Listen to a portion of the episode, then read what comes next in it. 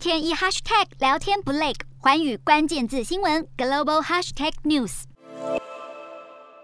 首先看到国内十九号本土新增六例确诊，一百二十例境外移入，没有死亡个案。国际疫情方面，中国疫情居高不下，单日新增两千两百二十八例，当中本土病例就占两千一百五十七例。重灾区是吉林省。中国这一波本土疫情扩散迅速，已经有近三十个省市沦陷，服务业也大受影响，至今有大约五千家电影院暂停营业。日本新增四万九千多例，日本累计确诊病例已经超过六百万大关，但日本还是决定要在二十一号全国解封。南韩新增超过三十八万例，比前一天减少两万多例。但南韩防疫部门从二十一号起将会把私人聚会人数限制从六人松绑至八人，单日确诊人数还是可能再次攀升。印度新增一千九百多例，疫情已经获得控制，确诊数降至二零二零年四月以来的新低。但公卫专家警告，在重启经济和社会活动之际，政府依旧不可大意。